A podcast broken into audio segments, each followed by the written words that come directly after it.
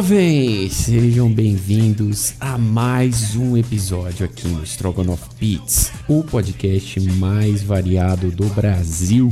Sim, jovens, estamos de volta mais uma vez e hoje vamos falar sobre um tema especial. Sim, vamos dar um passeio pelo Wall Street. Você vai se tornar aquele cara daquele filme de investimentos, o Lobo de Wall Street. Você vai ser aquele cara hoje. Porque vamos falar de money. Mas antes, eu queria dizer que toda sexta-feira tem um episódio novo aqui no Spotify, Deezer, Google Podcasts e também estamos entrando no Apple Podcasts, para os mais chiques, claro, né?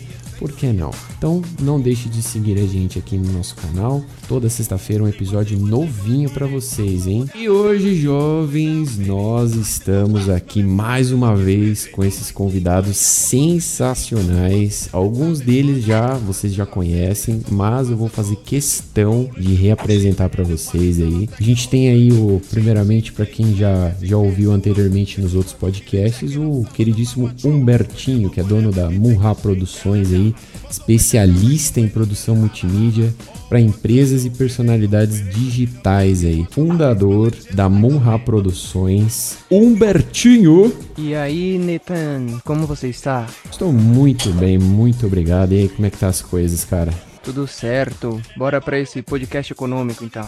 É isso aí. E também hoje nós temos aqui um convidado mais do que especial aqui também, porque vamos ter um especialista no episódio de hoje, hein, pessoal? Temos aqui um investidor, um especialista em investimento. É isso mesmo, né, Kelson? É isso aí, isso aí, estamos lá, gente. Obrigado pelo convite aí, Natan. Valeu, eu conheço o Humberto também de mil anos. Obrigado, gente, pela oportunidade. É isso aí. Vamos fazer esse podcast render milhões aqui hoje, hein? Boa. É isso aí. Então, bora pro episódio.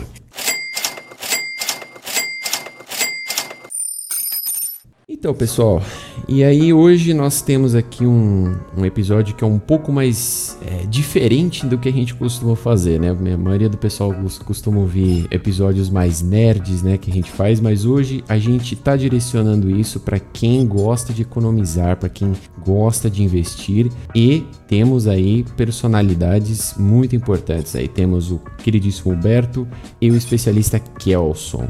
E hoje nós temos aí um querer, né, para questão de economizar. Nós temos a questão da pandemia que deixou isso muito palpável, né? Deixou isso muito exposto no dia de hoje. As pessoas precisam economizar, elas querem economizar, até porque emprego não tá fácil, né? E assim, o que é importante saber hoje, no, nos dias de hoje, para uma pessoa que quer economizar do zero?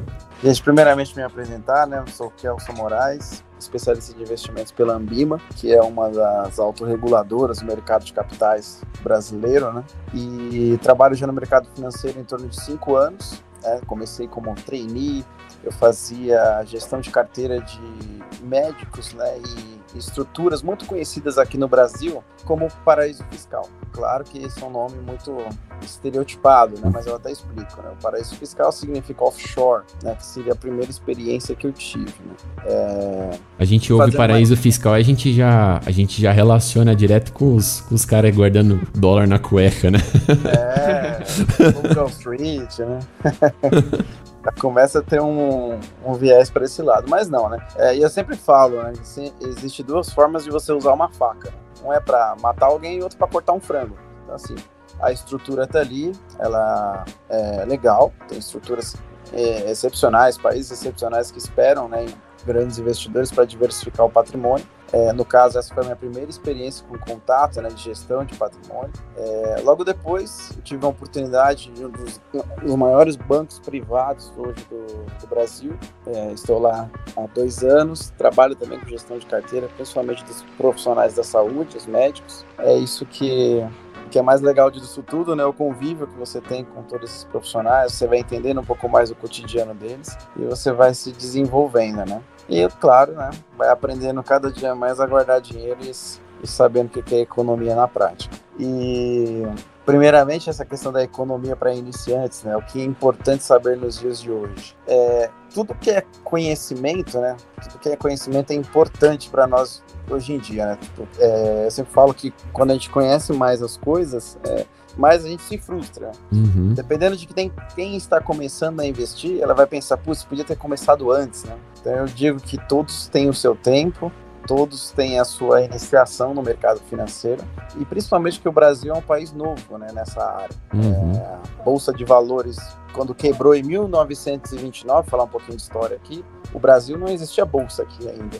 Então, o mundo inteiro estava quebrando e o Brasil ainda vivia muito da manufatura, vivia muito com a economia brasileira, né, muito mais interna, né? Então, Bens de produção, essas coisas, é. isso. Não tinha ainda uma conexão com outros países. E hoje, né, já é um pouco diferente. Começou muito ali nos anos 90, né, com, a, com os próprios bancos fazendo isso, né, os grandes bancos, e as pessoas investiam através de banco. Depois começou a vir as corretoras, aí em 2000, começou a dar uma é, uma amplitude maior para o público. Antes era muito focado no público de alta renda. Hoje já é mais variado. Então, hoje uma pessoa pode investir com 30 reais através do Tesouro Direto. é, tem informação a roda na internet né, para poder investir.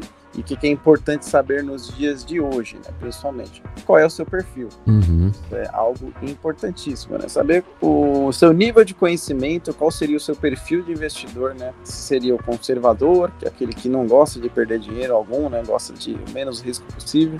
O moderado, que é aquele que já tem um pouquinho mais de conhecimento no mercado, já consegue entrar um pouquinho mais de ações. E o agressivo, né? Que em tempos de pandemia, com certeza, passou um pouco mal. É, com certeza. Então, Tem, o, tem aquele Mukirana, né? que todo mundo já conhece. é verdade. Aquele Bukirana. Ai, caramba. Mas assim, começando um pouquinho, basicamente é isso. Eu conheço o Kelson, vai fazer pelo menos uns sete anos. Tanto o Nathan quanto eu, nós trabalhamos junto com ele. E eu gostaria de lembrar uma história. Kelson, eu que queria que vem você história. contasse a sua Meu Deus. história de como você era antes de você ter esse conhecimento.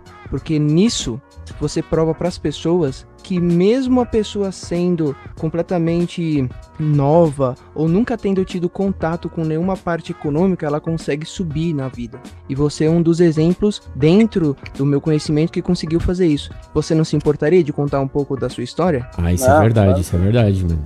Então vamos lá. É, a minha formação, né? Eu sou bacharel em ciência da computação, como aqui nós três, né? Somos, somos dessa área de tecnologia, área Com de TI, certeza. está desenvolvendo pra caramba nos dias de hoje.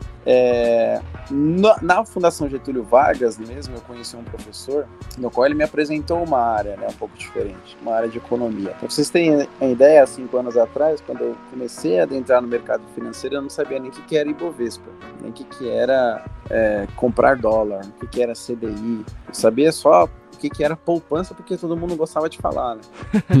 E mesmo assim era coisa totalmente obscura para mim, por questão de vontade, né, conhecimento, informação, enfim. A gente não é, é desde criança a gente não é treinado para educação financeira aqui no Brasil. Com certeza. E nisso, né, com na Fundação Getúlio Vargas, mas eu tive essa visão, né, de que é possível, mesmo eu não sendo um formado na época na área, eu conseguiria aprender é, perguntando, entendendo, convivendo, né, com aquele público que eu comentei no começo, né, entendendo como é que funcionava a estratégia deles para se dar bem na economia, ter um colchão, uma reserva de emergência. E aí eu comecei a estudar por conta própria, né? Comecei a fazer alguns cursos pela, a- a- pelas corretoras né, de valores. Uhum. Fiz alguns cursos também voltados para banco e passei em algumas provas, principalmente a de especialista em investimentos, né, pela Ambima, nesse meio tempo, né? É, só que aí o que mais foi gratificante nesse meio tudo, né, foi percebendo o quanto, né, é importante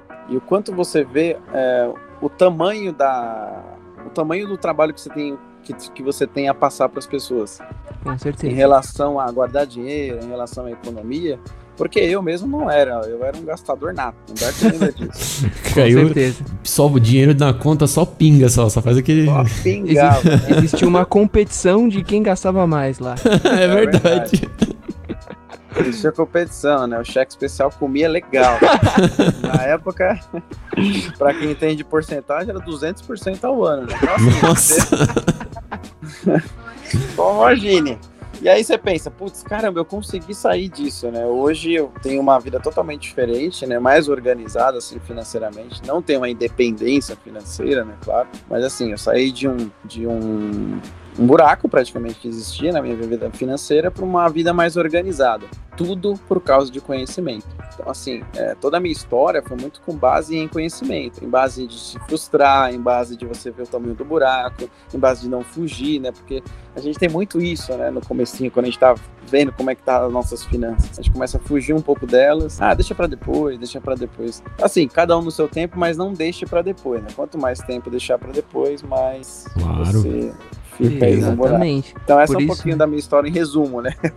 Não, é, é muito bom para os ouvintes entenderem, porque hoje em dia, na verdade, desde sempre, as pessoas elas tendem a ter uma visão errada que se você nasce sem essa visão de conhecimento sobre dinheiro, você nunca vai conseguir ter mais. Uhum. Porém, é o que você falou, a palavra-chave é conhecimento. A diferença daquele que ganha mais do que aquele que mantém o que tem é o conhecimento. Exatamente. E olha, eu vou falar pra vocês, viu? Eu já vi investidor aí, gente que, que é tem essa inteligência no, no mundo dos, dos negócios, no mundo do, do dinheiro, é que a pessoa, eu já vi gente que perdeu muito dinheiro, muito mesmo, e é muita coisa, muitas ações, e conseguiu recuperar em coisa de sim, menos de seis meses, uma coisa assim absurda, porque a pessoa tem, ela tem aquele, essa exatamente o que você falou.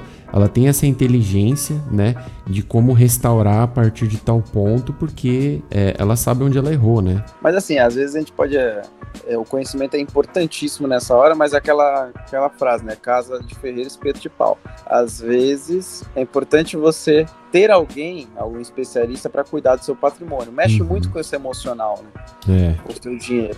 Então, às vezes, é importante a pessoa ter um especialista, ter alguém que cuide disso. É que nem fazer terapia, né? Você precisa de um psicólogo, igual um médico, você precisa de um médico, você precisa de um advogado da família, de um especialista pra, de investimentos para a família. Então, assim, tudo que é trata de você, acho que é importante você ter o conhecimento, claro, para não ser enrolado, né, por ninguém. É uhum, importante isso, você acompanhar também é, o que o especialista está falando. Mas é importante ter o profissional também da área, pra, porque ele tem tempo para isso, né? Geralmente você tem uma outra profissão em paralelo que você não conseguiria dar conta de tanta informação. Então, uhum. por isso que é bom unir essa um pouco de informação, conhecimento e um especialista aí para te guiar nos momentos turbulentos. É isso aí. Exatamente. E você, Albertinho, onde que você, onde você guarda o dinheiro embaixo do colchão ainda? Como é que você faz essa economia?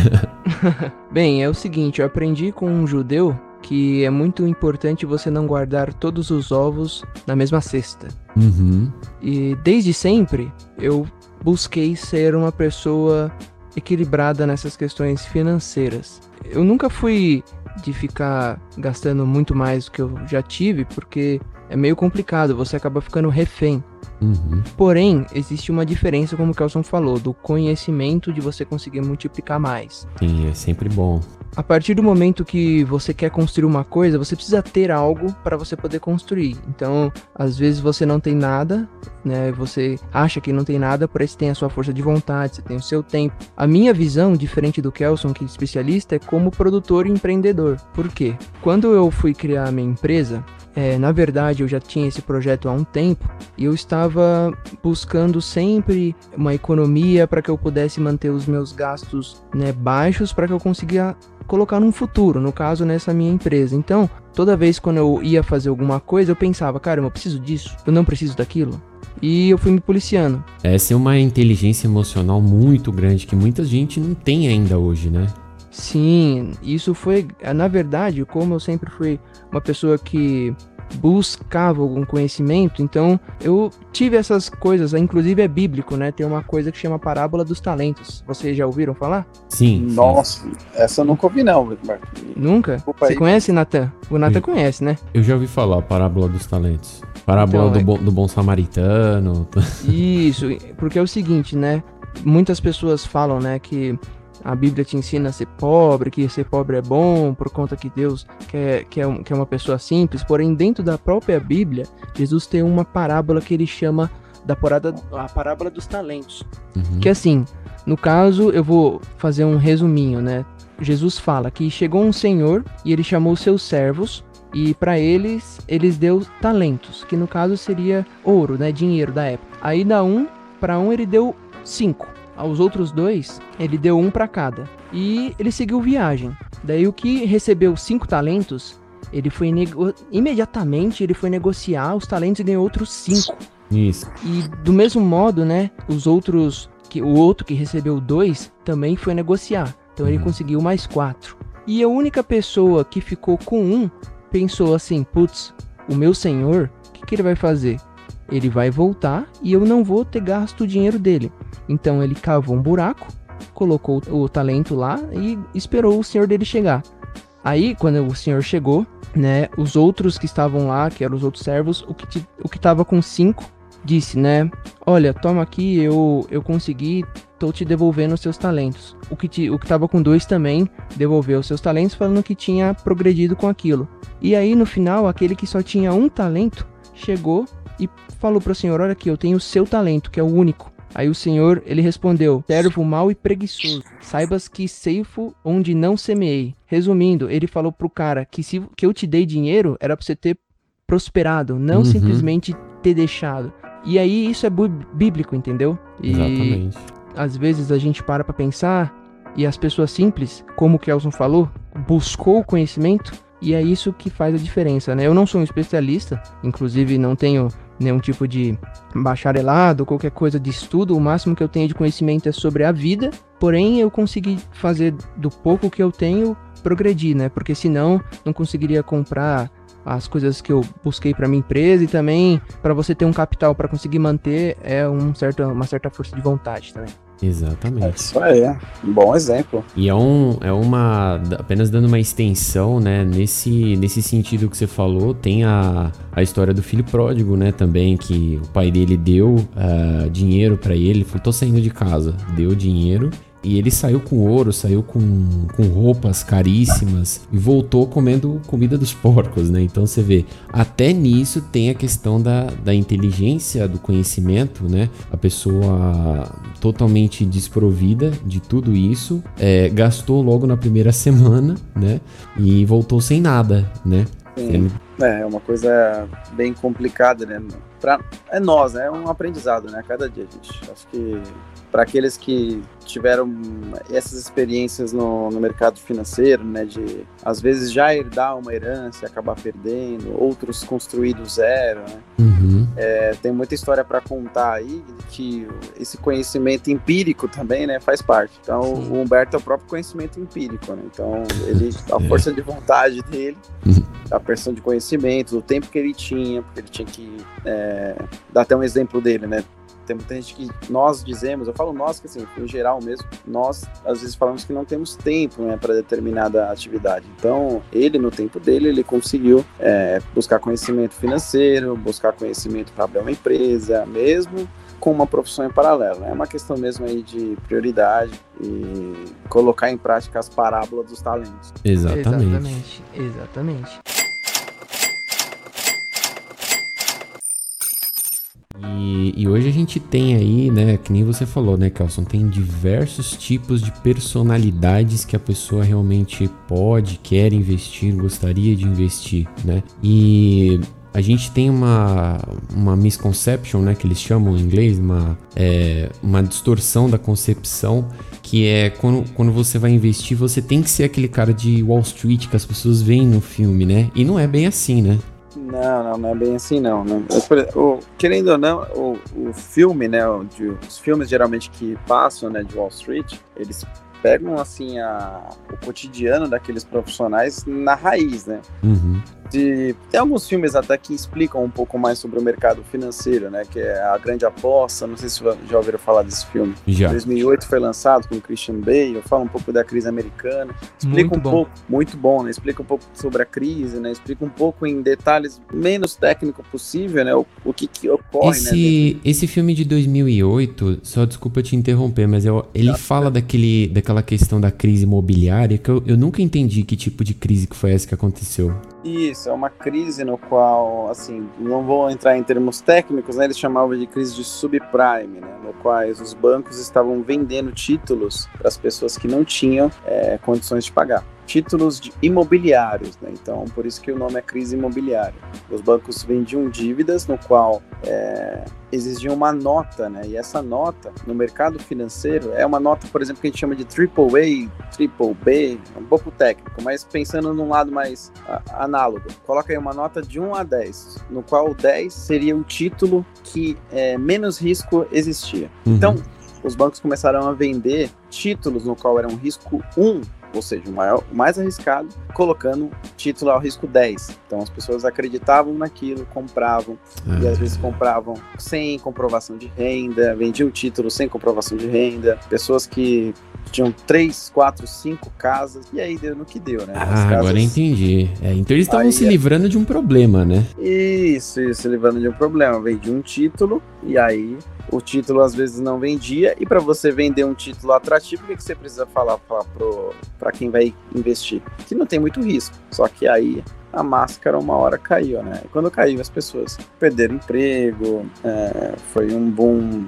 Pessoas perderam fundos de previdência, né? De quase 30 anos, né? De investimento Nossa, você imagina, cara. um banco inteiro, né, de uma ação, cada um banco na bolsa de valores chegou a sonhar zero, né, uma ação de um banco chegou a zero e acabou demitindo praticamente todos os funcionários, né, de um dia para o outro. Mas toda vez que acontece esses tipos de tragédias, né, financeira, vem depois algo para poder, sabe, um conhecimento, né? Vem o conhecimento. Aí é o Uhum. conhecimento empírico, por mais que doa, né, na alma de todo mundo, que dói no bolso de todo mundo. Vamos dizer assim que foi um conhecimento empírico aí para todo mundo, para quem sofreu aquilo, fica um pouco mais cauteloso, né? E aí, aí respondendo a sua pergunta, Nathan, em relação a ah, as pessoas acham que investir é que nem ser a bolsa de valores, tudo mais, não, não, não é assim, né? A gente sempre fala para todo mundo diversificar portfólio, é, quanto, quanto mais conhecimento tendo, mais mais risco você vai tomando, é, depende do prazo também que você quer investir, qual é o seu sonho também, que é importante.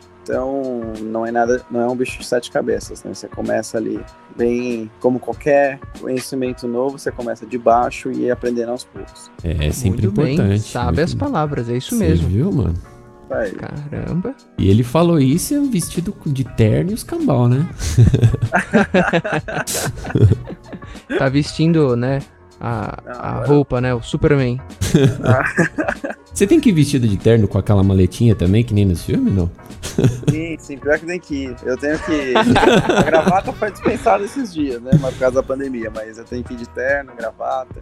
Nos antigamente, filmes. Um laque lá dos anos 80, lá. Não se mexe Ó. nem com.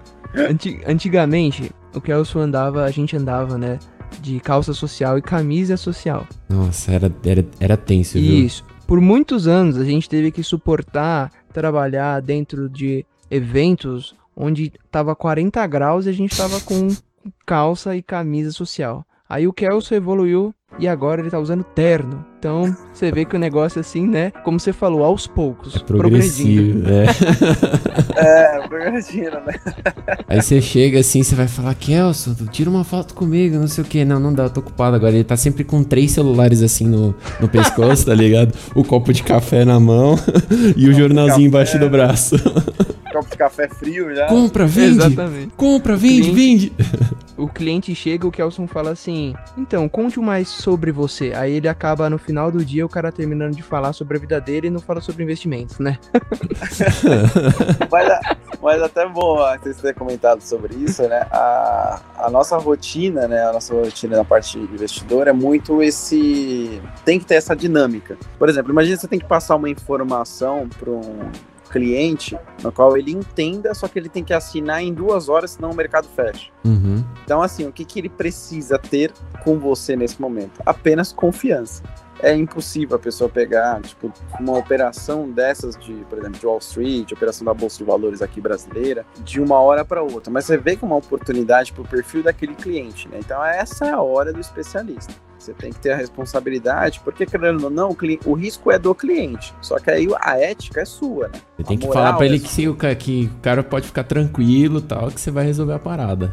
Isso, por exemplo, você Exatamente. tem que mostrar uma segurança para eles. Tem que falar, ó, tem risco? Tem. Tem um risco. Mas eu estou colocando você dentro de um risco no qual é de acordo com o seu perfil. Coisas podem acontecer, claro. Mas aí, por exemplo, é uma porcentagem do patrimônio dele que não é, comprometeria né, a vida financeira, o padrão de vida dele. Se eu não me engano, eu acho que o correto que dizem, né? Me corrija se estiver errado, Kelson, é que você não deve colocar mais que 10% do seu patrimônio, é isso, para investimento? Na verdade, assim, é, concordo, concordo, porque querendo ou não, já é, uma- é- é expressivo, já é uma 10%, né? Imagina, um cara que tem um milhão, você coloca 100 mil em um É. lugar só. Princípio Já é o princípio do dízimo. Quando você vai dar dízimo, né, Pra quem é religioso, a pessoa dá dízimo, ela dá 10% do salário. 10% do salário. Assim, eu acho já um pouco expressivo, né? Não, não, no relação, não em relação ao dízimo, tô dizendo assim, mas em uma, em uma situação de risco, por exemplo.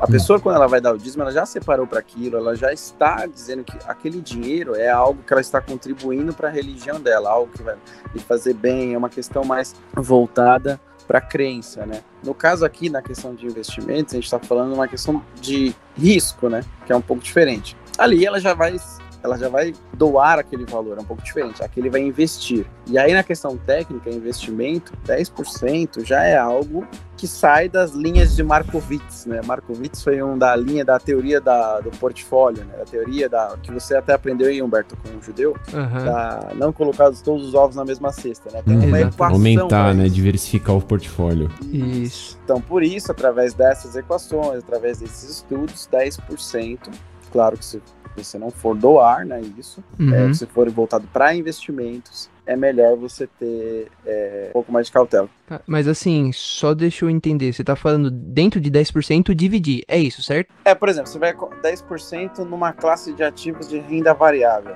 Uhum. Por exemplo, você tá 10%, você vai investir tudo em Petrobras? Não, Eu né? acho que não. Então aí Isso- você pode investir em setores diferentes, do refino à educação, ao setor financeiro, entendeu? Ao Ah, câmbio. Então, você pode fazer uma diversificação dentro desses 10%. A classe dos ativos é, por exemplo, é renda variável. Mas não quer dizer que na renda variável você vai investir 10% em uma ação só. Você vai investir em Isso. várias. Isso, Yes. então dentro desses 10%, né? Porque eu, pelo que eu vejo, né, se você acaba investindo mais que isso, pode ser que a perca por conta que, né, a ação, como você disse, existe um risco. Então pode ser que você quanto maior você coloca, né, mais risco você tem de perder também. Uhum. Isso mesmo, mas você tem de perder também. E aí, uma. Por exemplo, uma empresa. A gente não sabe o que vai acontecer no dia da manhã, né? O problema da renda variável. E aí entra nesse tópico do investir bem que mal tem, né? Qual que seria o mal disso tudo, né? Como é que pensa como um cara de Wall Street? É, imagine você tá começando no, no mercado financeiro, você vai investir numa empresa no qual você não conhece, você não tem um conhecimento dessa empresa. Você vai lá, investe e você vai só pelo potencial de valorização dela, né? Mas você não tem o conhecimento dessa empresa. E no outro dia acontece uma, uma vamos dizer assim, uma queda do pre... uma catástrofe, a queda do presidente. O presidente morre, eh, renuncia, né, à empresa. É, é, dentro da diretoria é acusado problemas de corrupção. Então, assim, por isso que existe muitas questões aí envolvidas de que é importante não colocar todos os ovos na mesma cesta. Por mais que a empresa seja incrível, uma empresa blue chip que a gente chama aqui no Brasil e fora, né? Uma Uhum.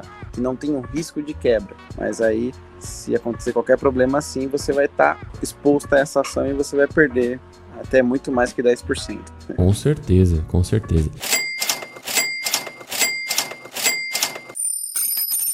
E, e esse tipo de trampo, cara, é, vou falar assim, ele com certeza deve ser muito estressante, né? Então a gente vê até nos filmes, né, que o pessoal. é, aí você pode até desmistificar isso aqui pra gente. Que o pessoal costuma até cheirar cocaína aí pra poder aguentar o dia inteiro. Isso não existe mais, né? não, podemos, não podemos generalizar, né? Não podemos, né? O Ele- ele limpando o nariz aqui. Eu não posso confirmar nem negar. Tô brincando. Não, não, eu não sou esse o caso, né? Mas assim, você mexe muito com números, né, o dia inteiro, né? Uhum. Você mexe muito com números, você fica. E tem até um- uma parte do filme do Lobo de Wall Street que ele começa a falar, né? Tic, tic, tic, tic, ele começa a falar muitos dígitos, né? Ele começa a comentar um pouquinho sobre essa. E aí ele, ele saca um pouco da, do, do pó pra poder dizer no ele que aquilo te sustenta durante o dia. Uhum. Pra mim, eu acho que assim, existem outras formas de você fazer isso, né? Eu lembro que você era bem viciado em, em, em energético, né, cara? Você, você usa ainda pra poder trabalhar. Putz, velho. É mais café. O café é, uma, é algo indispensável aqui ainda na minha vida. Ainda bem, mano. Café o dia inteiro, café, é, cafeína o dia inteiro, porque você fica um pouco. É, você fica um pouco acelerado, né? E às vezes você sente um cansaço né, psicológico no final do dia, e é importante o café, ele te ajuda a te manter sempre firme. Uhum. Porque são muitas oportunidades que aparecem né, durante o dia. Muitas oportunidades. Os clientes, eles ligam para você, às vezes a carteira tá lá embaixo, às vezes cliente que fala que era agressivo e hoje é conservador, né? Porque Uhum. o cliente você só conhece depois que ele começa a investir, né? E aí ele esquece tudo que você falou para ele, né? tudo. Quando cai o mercado, aí você vai conversar, aí você tem mais dois ou três para conversar e acaba tendo que organizar tudo, né, de, uma, de última hora. Então nessa hora você começa a ter uma noção de, assim, de perda de controle da situação. E aí no mercado financeiro, é um- se você não tiver uma ajuda, né, algumas pessoas para te acompanhar nisso tudo, né, você acaba perdendo a mão e aí você começa a transparecer isso pro cliente, né, isso não é legal. Então essa é um Ah, pouco sim. da rotina. É, então. E é, é- é uma outra coisa que eu acho. Cocaína. É, cocaína. cocaína a gente ainda não sabe, né? Se é verdade, mano. O... Tem uma coisa que é muito interessante, você falou do negócio do Lobo de Wall Street, né? É, no filme, inclusive, o pessoal que trabalhava lá na empresa, né? Que é uma empresa real hoje, é, baseado em fatos reais do filme, eles começaram a ganhar muito dinheiro em relação a essa questão de ligar para o cliente e ficar com uma porcentagem daquela, daquela venda, né, que eles fazem, teoricamente. Isso existe ou é mito? Ou a pessoa tem que ser, tipo, muito top para poder receber um percentual de cada venda que ela faz? Na verdade, quem decide quem come, como comissiona é a própria empresa, né? Sempre. Então, para você ter uma ideia, na, na época e hoje ainda, né? é, geralmente numa carteira de investimentos, né? Os especialistas ganham 1% da carteira, às vezes meio por cento, né? 0,25% da carteira. É, dizer que era errado, era errado moralmente, tá? Eticamente era errado. Era, tipo, vamos dizer assim, chegou a um ponto de dizer você fazer uma oferta no qual ele prometia. O problema não era a comissão que ele pagava para os funcionários dele, né, para os corretores, mas sim a promessa que ele fazia para o cliente.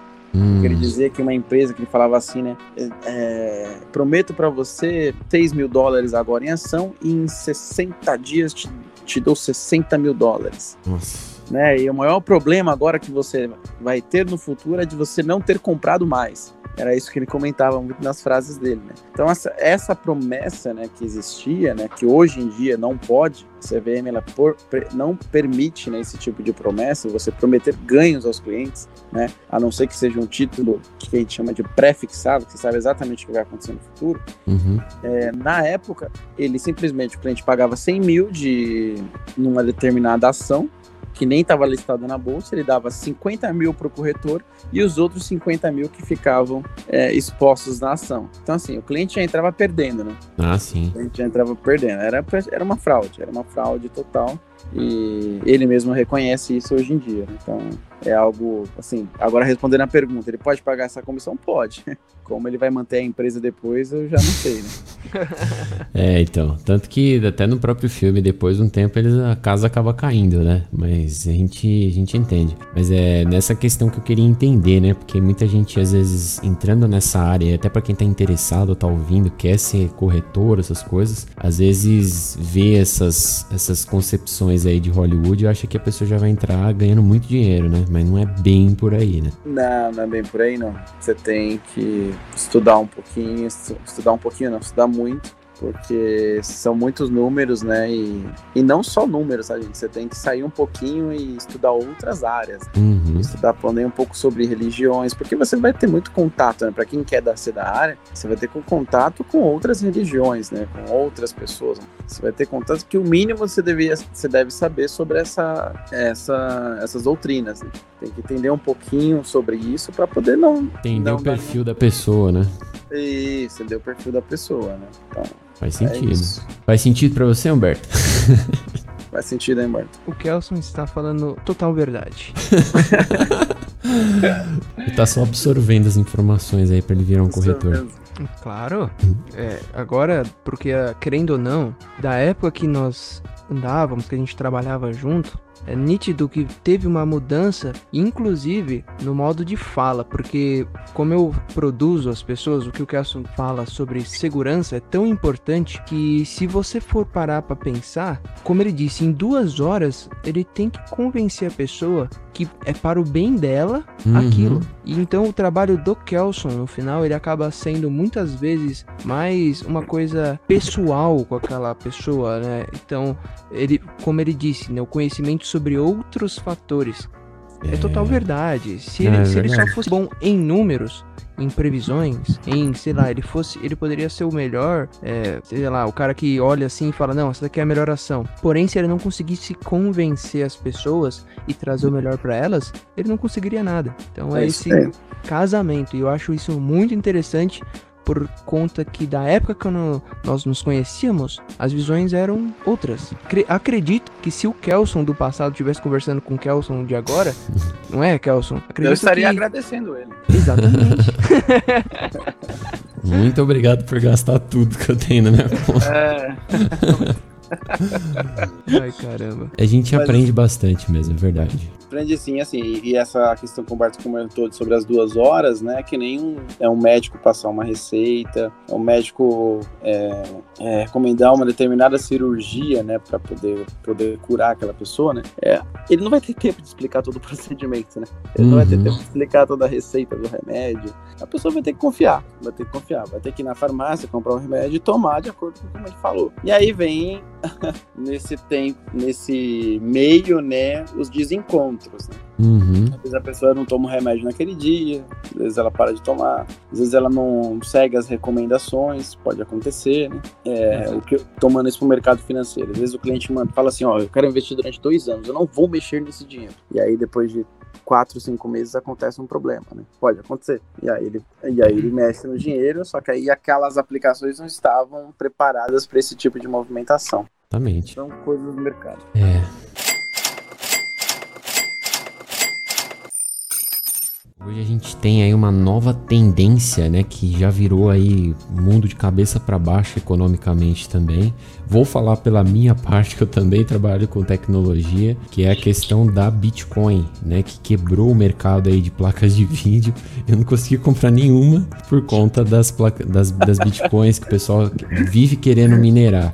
E aí, no caso, é uma coisa que precisa se entender, né? Será que realmente a moeda virtual é, vai substituir o que a gente tem hoje, o que a gente conhece como economia? Ou será que é só um mito? Olha, eu, quando comecei a estudar, quando eu fiz o meu técnico em informática, isso há né, alguns anos atrás, fiz em 2010, comecei em 2010. Eu comecei a entrar na época, né?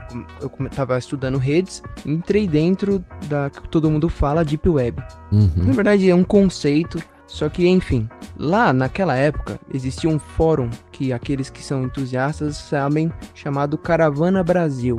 E esse era um falar. fórum, era um fórum de pessoas, né, que, gos- que gostavam na época, que eles entendiam o que, que era a parte da, entre aspas, Deep Web e as camadas, etc. E lá foi a primeira vez que eu tinha ouvido falar de Bitcoin. Hum, Antigamente, esse tipo de moeda, essas moedas, é, é, na verdade essa moeda digital, ela era utilizada para fazer comércios de pessoas dentro dessas redes. Então eu via muitas pessoas trocando é, dentro desse fórum, né? Falava-se das pessoas que trocavam armas com através desse meio digital, tudo mais. Então começou muito tempo aí e por muito tempo permaneceu sem ninguém mexer nessa, é, nem, ninguém olhar para essa moeda né, compra Bitcoin, só que na- inclusive naquela época não existia nem corretora no Brasil direito que mexia com isso. Então você tinha que fazer um processo de mandar os dólares lá para o exterior, para daí converter, para daí poder conseguir comprar o Bitcoin.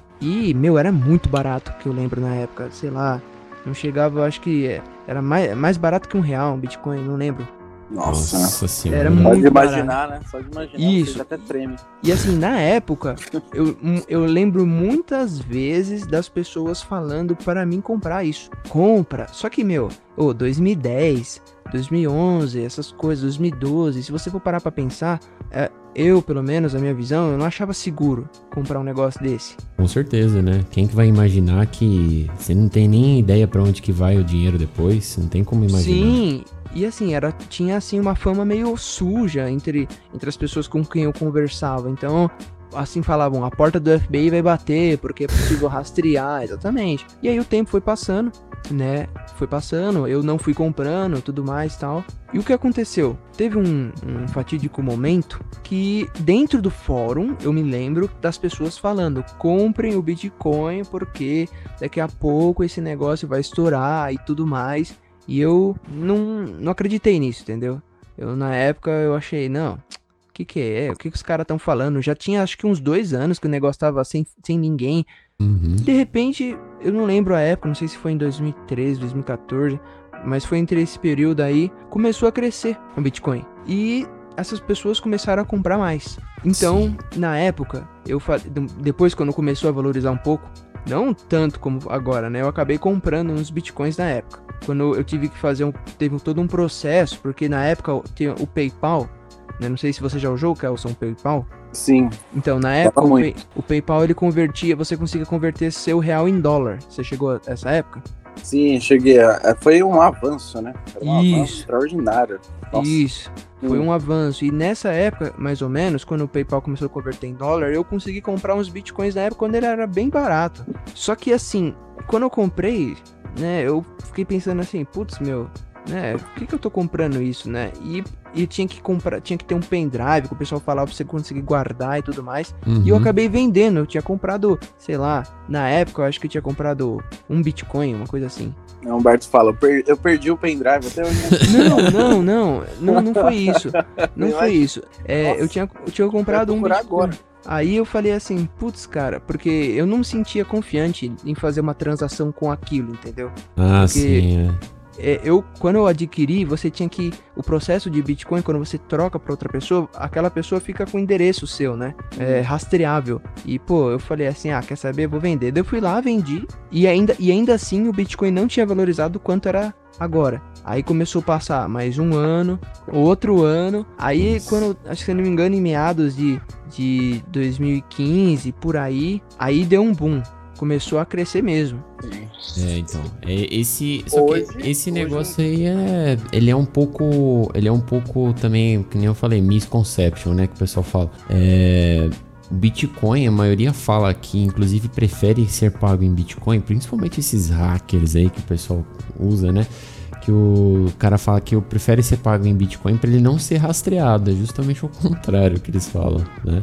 Não, é, então, Então é que na é- verdade era, era- é possível, fa- falam que, né, dizem que não é rastreado, mais, mas sim, é rastreável. É, pode até ser. É que o pessoal acho que talvez não saiba como rastrear, né? Pelo menos a polícia, esses negócios, os caras não sabem como rastrear. Mas provavelmente deve ter um jeito, eu acho, né? Não, é que, assim, que, na verdade quem quer consegue, entendeu? Os caras metem essa banca aí, mas é porque é que o pessoal não gosta de ter o dinheiro deles no meio do governo, entendeu? Daí os caras jogam pra esses meios. É. Só que, na minha opinião, muitas pessoas estão colocando muita, muita pressão no Bitcoin. Ele, ele valorizou muito, né? Você fala assim, Bitcoin é a moeda do futuro.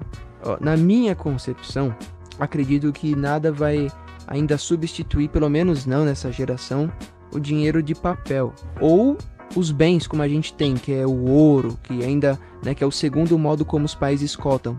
Isso. O primeiro é o dólar e o segundo é o ouro. A moeda virtual, inclusive que foi criada por um cara, né, que se eu não me engano é um chinês, ela é um conceito, porém ela não é o que vai mudar a- a- as coisas como elas são, assim, porque é uma coisa muito presa. Imagine, imagine só o risco disso. Se você tiver um- uma queda de energia global, algo do gênero, mesmo com todos os seus tipos de, de dispositivos elétricos, inclusive falam, né, que o Sol tem umas ondas que podem prejudicar preju- é, dispositivos elétricos. Uhum. Imagine tudo que você tem que estar salvo dentro de alguns espaços, alguns lugares, eles derem pau ou derem algum problema.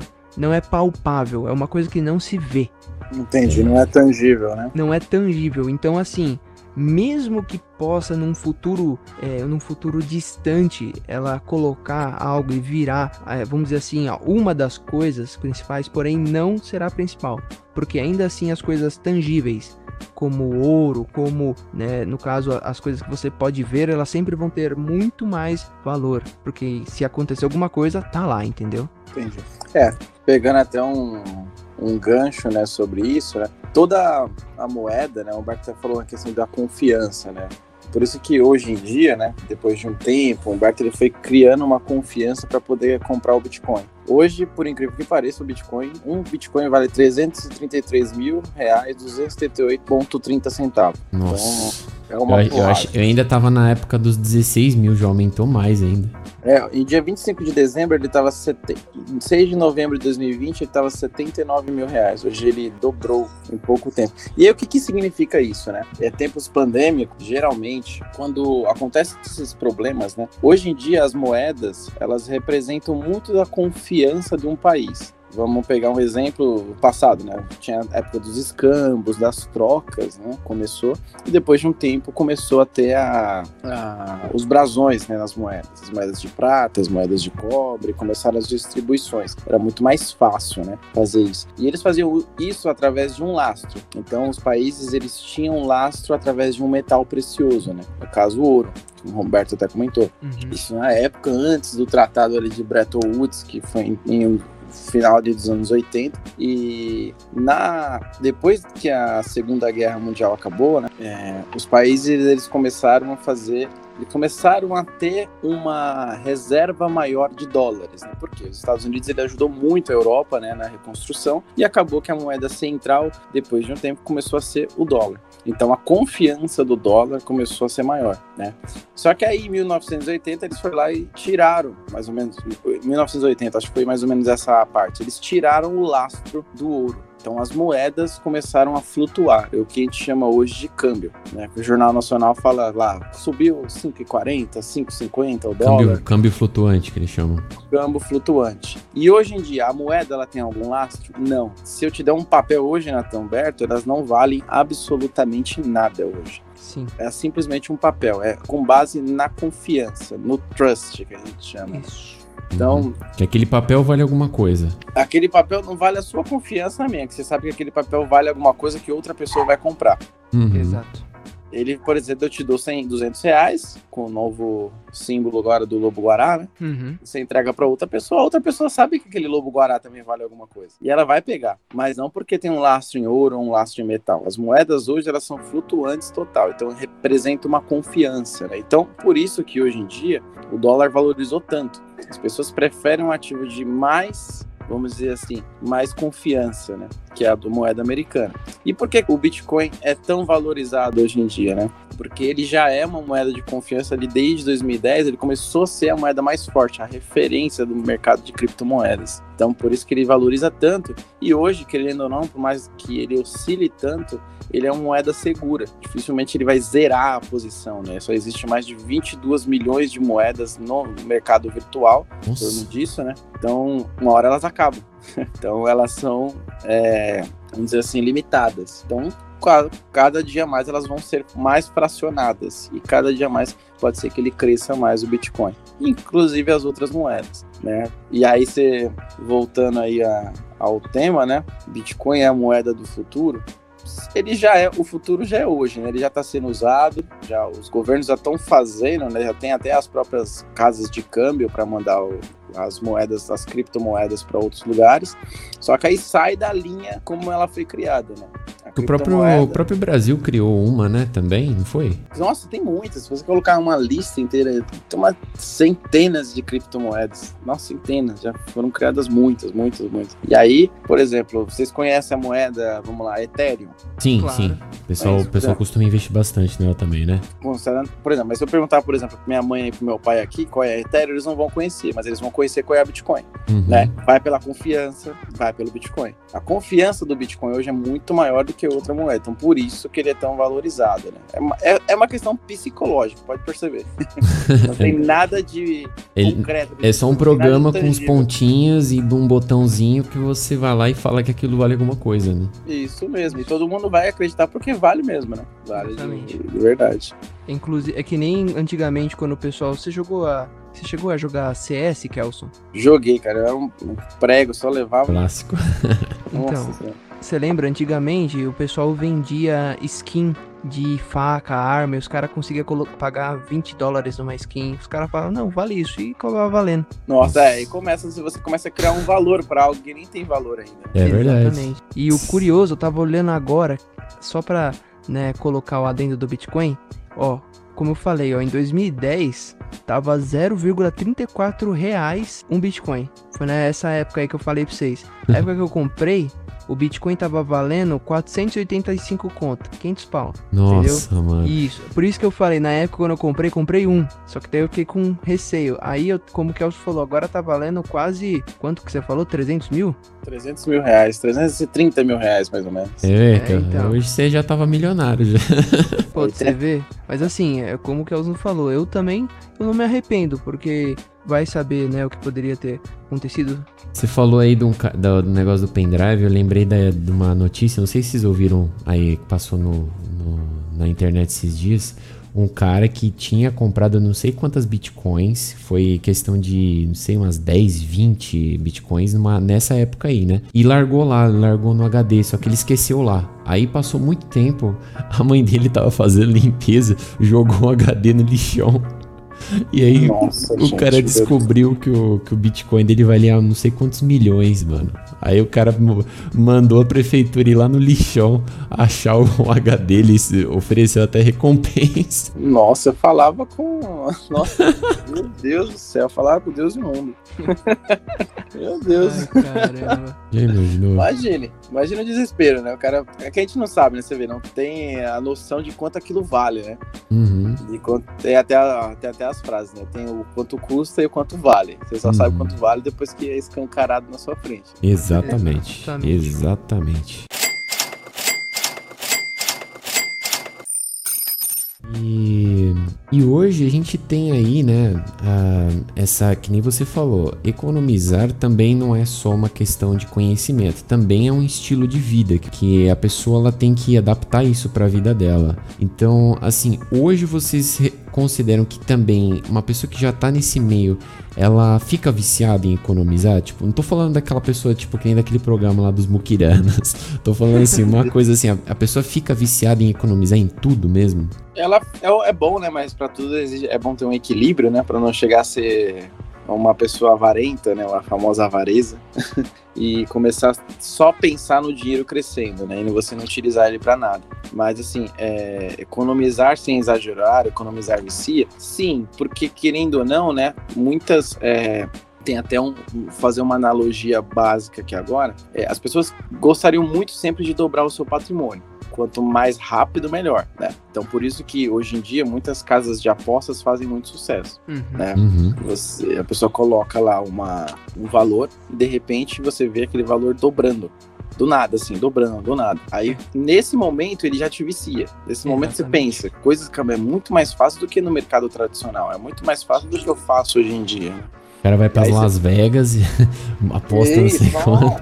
Vai lá pra... Isso, tem vários exemplos, né? Vai para Las Vegas, vai aqui pros cassinos do- da América Latina, aqui no Uruguai, vai, vai em todo lugar. E aí, é, aí tem a questão da Bolsa de Valores também, né? Que é o famoso day trade. Geralmente Ah, fazem muito day trade, né? O pessoal tá lá, fica o dia inteiro, acaba, acaba que o dinheiro, né? Ele começa a consumir, aquela ação, aquela situação acaba consumindo psico- psicologicamente aquela pessoa. E ela vive por aquilo, ela, ela, ela é, acorda no dia pensando naquilo. Então, assim, economizar vicia, né? Desse modo, sim. Desse modo, assim, que eu tô comentando, sim.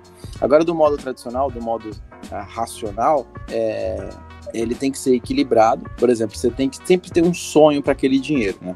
O dinheiro, ele sempre tem que ser planejado. Então, é, entrando um pouquinho nas questões técnicas, né? A reserva de emergência, isso é importante. Você não sabe o que vai acontecer amanhã. É, se você quer trocar de carro, se você quiser comprar um imóvel, é, se você quiser fazer um curso novo, né? Uma viagem. Então, assim, o dinheiro para que não seja o foco o tempo todo, você tem que ter um sonho naquele, naquele horizonte, né, de curto, médio e longo prazo, para que o, o rendimento não seja o principal. Claro que ele é o principal, mas o sonho lá na frente é mais ainda, né? Porque no final de tudo, o dinheiro, ele é só um meio, né? Ele é só um meio para você encontrar aquilo que você quer.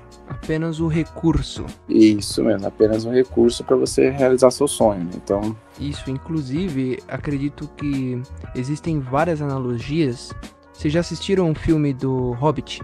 Aquele Do- de quase 5 horas já. Isso, então. Tem tô, três. tô e- terminando ainda. tô Então, no, Comecei em Eu- 2010, tô terminando aí. terminando. E assim, no filme do Hobbit tem uma coisa que me chamou muito a atenção, que o Tolkien ele descreve uma coisa chamada a febre do ouro. Ah, Você sim. lembra disso, Nathan? Sim, sim. Então, é como analogia, ele descreve, né, o, o, o Thorin, que quando ele chegasse lá, a- o pai dele tinha sido corrompido pela febre do ouro. Então, ele tinha ficado ganancioso e queria que aquele dinheiro que ele tinha, aquelas posses, aquele ouro, ficasse só pra ele. Então, ele abdicou de tudo pra ficar com aquele dinheiro.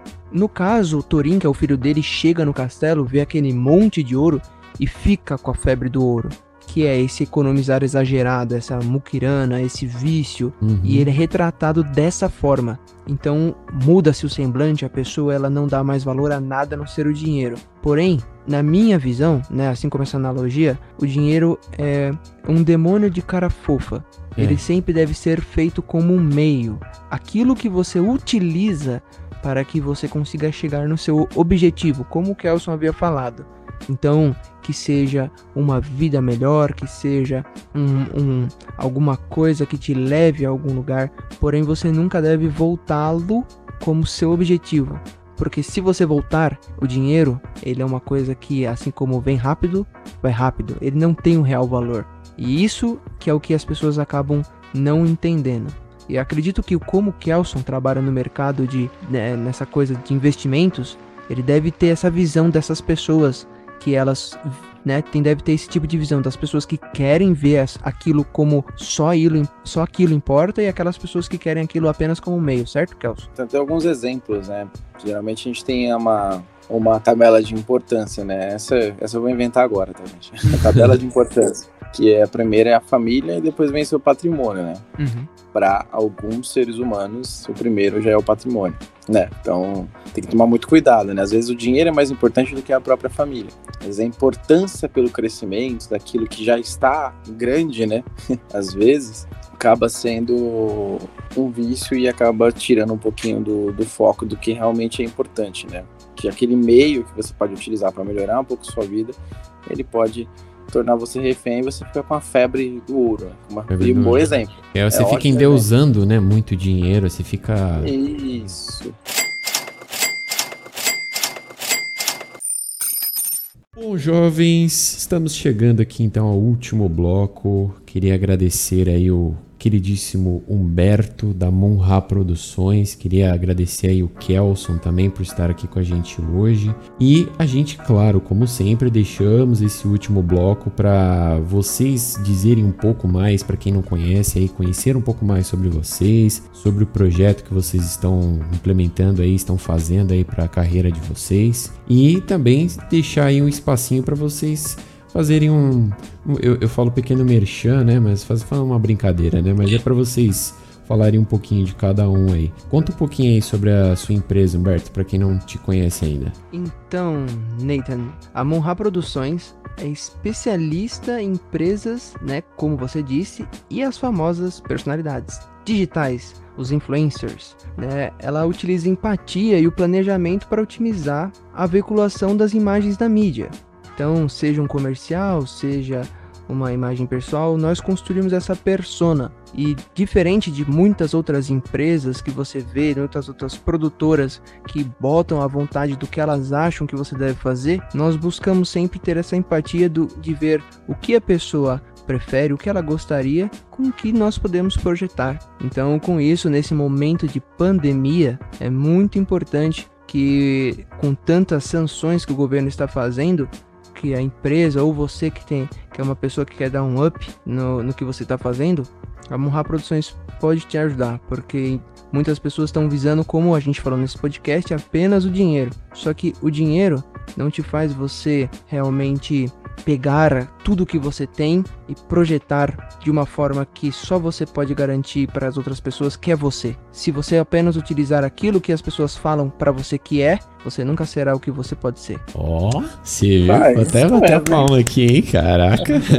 Até correu uma lágrima aqui agora. Então é isso, pessoal. Munha Produções, a sua solução multimídia aí. Vocês que estão montando uma empresa, você que é influencer digital. Humbertinho, qual que é o seu contato aí pro pessoal? Pessoal, vocês podem me encontrar no, no site da Monra Produções ou no nosso Instagram, Monra Underline Producões. Então, se vocês quiserem também chamar no contato, né? Porque no final das contas o WhatsApp praticamente é tudo hoje em dia. Vocês podem ligar para nós para com o número 98000 1336. Que chique, hein? 98 mil. Caramba, mano. Você viu? O cara tá empresário já. Empresário nato. E você, Kelsinha, você que quer vender seus serviços de investimento aí pra quem quer tá começando, quer fazer algum curso, co- conta aí um pouquinho pra gente. É, pegando um gancho do que o Humberto falou, né, que investimento sempre é, ele sempre tem um contato às vezes um pouco mais pessoal, né? A gente sempre limita, a gente tem uma barreira, né, que é a relação comercial para uma relação pessoal, né? O investimento ele ele o dinheiro, querendo ou não, ele trata muito um pouco do pessoal da pessoa. Então você investindo hoje em dia acaba lidando muito com o seu emocional. Então, o emocional, ele, às vezes, ele faz coisas no qual não são legais para aquilo que você construiu a vida inteira. né? Então, é isso exatamente o que eu faço hoje. Eu sou um especialista em investimentos. Eu olho de uma, vamos dizer assim, de um Uma ângulo, ótica. de uma ótica diferente, com conhecimento já empírico, né? Assim, além de conhecimento técnico, né? Conhecimento empírico da área. É, eu vou olhar com o seu dinheiro com todo o carinho possível. então, eu vou cuidar desse dinheiro, eu vou fazer ele crescer, o patrimônio com o tempo. E além disso tudo, né, a gente vai tendo uma relação comercial, no qual você vai ter é, conhecimento sobre investimentos, conhecimento sobre aplicações financeiras, sobre o que é um título público uma ação, o que que é o perfil do investidor. Assim, você vai ter uma aula, vamos dizer assim, toda vez que nós nos encontrarmos. Eu monto uma carteira de investimento, né, para esse investidor e ele vai acompanhando. Claro que caso aí depende do, de todo a disposição dele diariamente, quinzenalmente, mensalmente e a gente vai conversando periodicamente, né? É, no caso, né, o, eu tenho uma experiência já de cinco anos no mercado financeiro. Hoje eu faço essa gestão. Para quem quiser saber mais, né, meu contato é o 11 ou 99 7569 491 ou meu Instagram, que é muito fácil de encontrar, que meu nome não é tão comum, que é Elson.moraes no Instagram. Tem lá, só vai ter eu, eu acho, com certeza. E quiser bater um papo, conversar, tem dúvidas, a gente analisa toda a situação e aí começa a colocar em prática tudo isso. O pessoal pode te procurar lá no Instagram, pode fazer encher de, de, de pergunta a sua caixa. Pode, enche, pode ir lá, enche de perguntas, se puder eu respondo. Já me convenceu, hein, Kelson? Tá Oi? vendo? Olha lá. É, exatamente, né?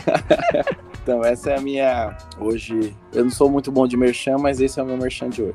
Ah, com certeza, já tá ótimo. Já vai convencer muita gente aqui, certeza. Até eu tô um pouco convencido já.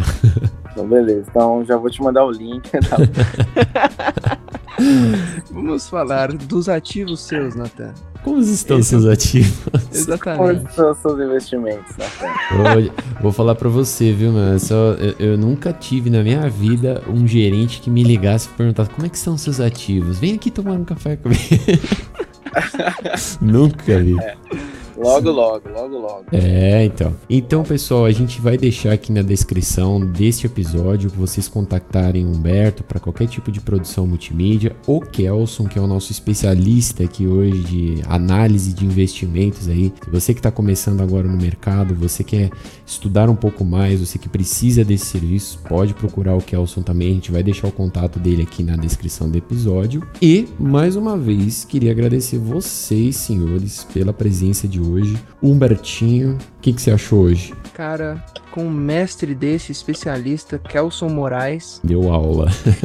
Não, é importante porque as pessoas hoje, elas tendo essa visão econômica, nossa, já vai mudar a vida de muitas pessoas, cara. Parabéns, a gente fez um podcast assim que é útil, entendeu? É um negócio que é analógico, que vai falar, caramba, esses caras sabem o que falam. Com certeza. Eu vou colocar um, eu vou colocar um título assim bem chamativo, vou colocar assim utilidade pública. Eu vou colocar um, um, um símbolo assim de essa manja. Ah, gente, ainda mais obrigado mesmo pela oportunidade aí. Humberto, é, depois você me fala um pouquinho mais sobre essa questão da imagem, né? Eu quero. Não sei se eu poderia me tornar um blogueirinho. Blogueirinho, é que- olha só, é uma boa, hein, cara. Claro. O- o- é agora é o momento, agora é o momento pra Agora é você. o momento, né? Cara, é claro, sempre. Na verdade, as pessoas. Tem muitas pessoas que.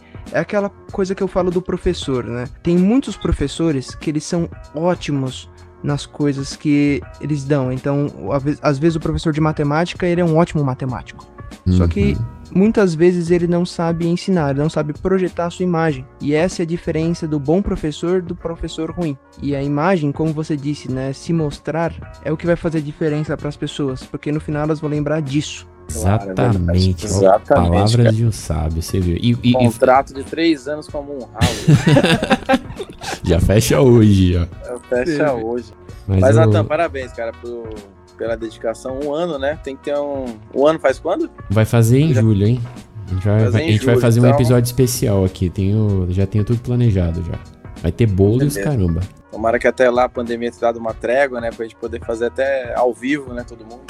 Ô, boa ideia, Claro. É boa ideia, Humberto. Aí a gente já aproveita e usa suas produções aí também. Aí faz no meu estúdio lá. É, verdade. Faz uma live, mano. É, faz no meu estúdio, faz um ano no meu estúdio lá. Nossa, Maravilha. vai ser da hora, hein? Então é isso, jovens. Queria agradecer aí vocês que estão nos ouvindo hoje. Kelson, Humberto também. Tenha um ótimo final de semana. Uma boa sexta-feira aí pra você. E semana que vem tem mais, hein? Tem mais temas toda semana, um tema novo, um tema fresquinho aqui pra vocês. E não deixem de nos seguir também, né? Nas redes sociais, no nosso Instagram, StrogonoffBeats e também no Facebook. Pode colocar lá Strogonoff Beats, nós temos a nossa página lá também. É isso aí. Valeu, gente. Muito obrigado. Fiquem com tudo e fui! Obrigado, Natan. Abraços. Falou, Kelson. Falou, pessoal. Obrigado aí. Um abração.